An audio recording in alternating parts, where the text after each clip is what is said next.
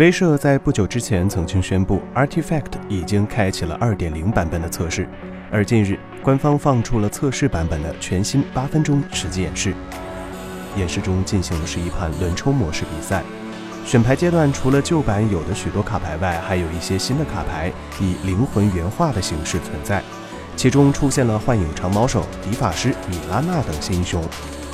棋盘系统也暂时是较为简陋的版本，不过出牌阶段仍能纵观三路，显得更加直观了。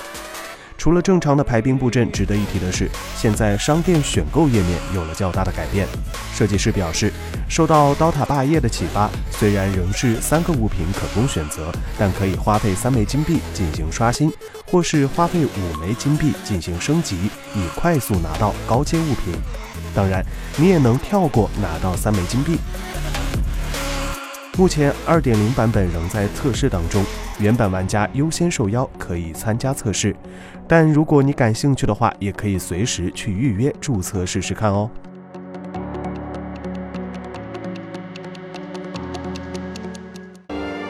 请扫描以下二维码，添加关注“游戏风云”官方公众号，